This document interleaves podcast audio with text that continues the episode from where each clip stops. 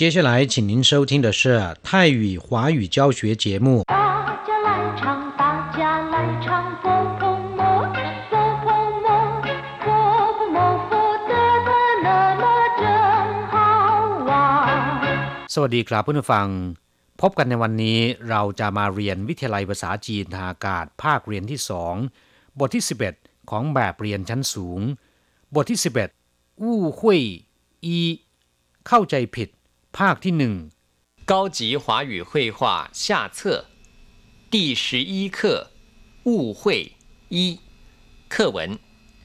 小朋友，你的信超重了，需要再贴邮票。我不懂你的意思，超重是什么？我的意思是，你的信太重了，你还要再买五块钱的邮票贴在信封上。再贴邮票的话，这封信不是更重了吗？ 我的天哪，这个误会太大了，我得好好的跟你解释解释。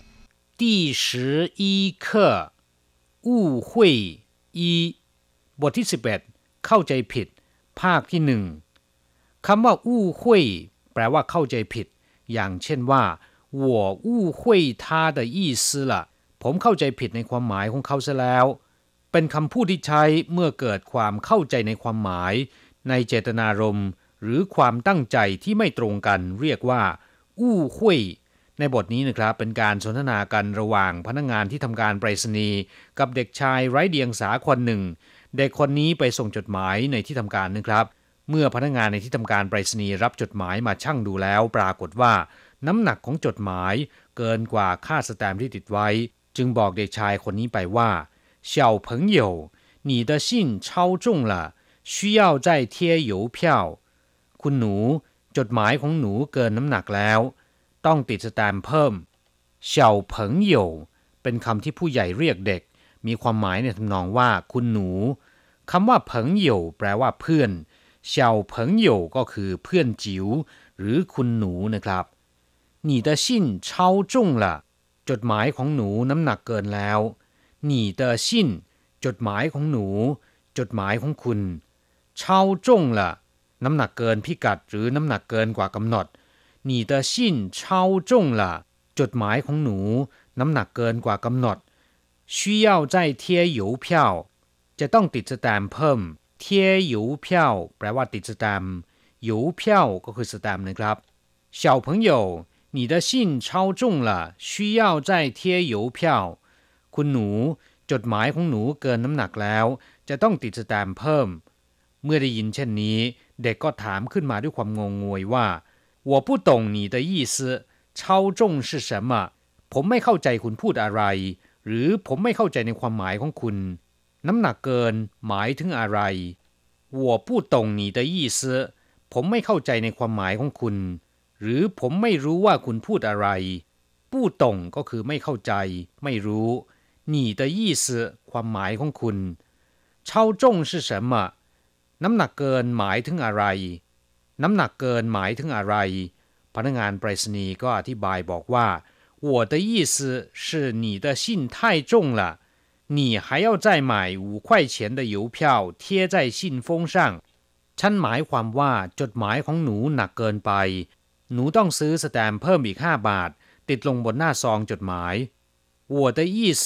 是你的信太重了 ฉันหมายความว่าจดหมายของหนู หรือจดหมายของคุณ หนักเกินไป你还要再买五块钱的邮票贴在信封上หนูจะต้องซื้อสแตมป์เพิ่มอีกห้าบาท ติดลงบนหน้าซองจดหมาย你还要再买คุณจะต้องซื้อเพิ่ม五块钱的邮票สแตมป์ห้าบาท หรือสแตมป์ห้าเหรียญ贴在信封上ปิดหรือว่าติดที่ซองจดหมาย 你还要再买五块钱的邮票贴在信封上หนูต้องซื้อสแตมป์เพิ่มอีกห้าบาท ติดลงบนหน้าซองจดหมาย เมื่อได้ยินพนักงานพูดเช่นนี้ เด็กคนนี้ก็ถามขึ้นมาด้วยความไร้เดียงสาว่า再贴邮票的话这封信不是更重了吗ถ้าติดสแตมป์อีก จดหมายฉบับนี้จะไม่ยิ่งหนักเพิ่มอีกหรือ再贴邮票的话ถ้าติดสแตมป์เพิ่มอีก这封信 不是更重了吗จดหมายฉบับนี้ จะไม่ยิ่งหนักกว่าเดิมอีกหรือ ผ พนักงานไปรษณีย์ถึงกับตกใจ ร้องบอกว่า我的天啊这个误会太大了我得好好的跟你解释解释ตายตายหรือตายจริง เข้าใจผิดกันใหญ่แล้ว ฉันจะต้องพยายามอธิบายให้หนูเข้าใจจนได้我的天呐เป็นคำอุทาน ชาวจีนเมื่อได้เห็นหรือว่าได้ยินสิ่งที่น่าตกใจ มักจะอุทานออกมาว่า我的天呐มีความหมายตายตาย หรือตายจริงอะไรทำนองนั้น这个误会太大了เข้าใจผิดกันใหญ่แล้ว我得好好的跟你解释解释ฉันจะต้องพยายามอธิบายให้หนูเข้าใจจนได้ หรือฉันจะต้องอธิบายให้หนูเข้าใจจนได้กลับมาฟังหลังจากทราบความหมายของคำสนทนาในบทนี้ผ่านไปแล้วนะครับ ต่อไปขอให้เปิดไปที่หน้า 48ของแบบเรียน เราจะไปทำความรู้จักกับคำศัพท์ใหม่ๆในบทเรียนนี้ ศัพท์คำที่หนึ่งเช่าจงแปลว่าน้ำหนักที่เกินพิกัด น้ำหนักที่มากเกินกว่ากำหนดลำพังเฉพาะคำว่าเชาคำเดียวเนี่ยมีความหมายว่า เหลือ เกิน หรือว่าล้น อย่างเช่นเชายิงปัวแปลว่าคลื่นที่มีความเร็วเหนือเสียง ซึ่งก็คือคลื่นอุลตราโซนิก เชาเชอแปลว่าแซงรถ เช่าสู้ แปลว่าเร็วกว่าที่กำหนด อย่างเช่นว่า ถนนทางด่วนจำกัดความเร็วที่ 90 กิโลเมตรต่อชั่วโมง แต่ขับที่ความเร็ว 100 กิโลเมตรต่อชั่วโมง เรียกว่า超速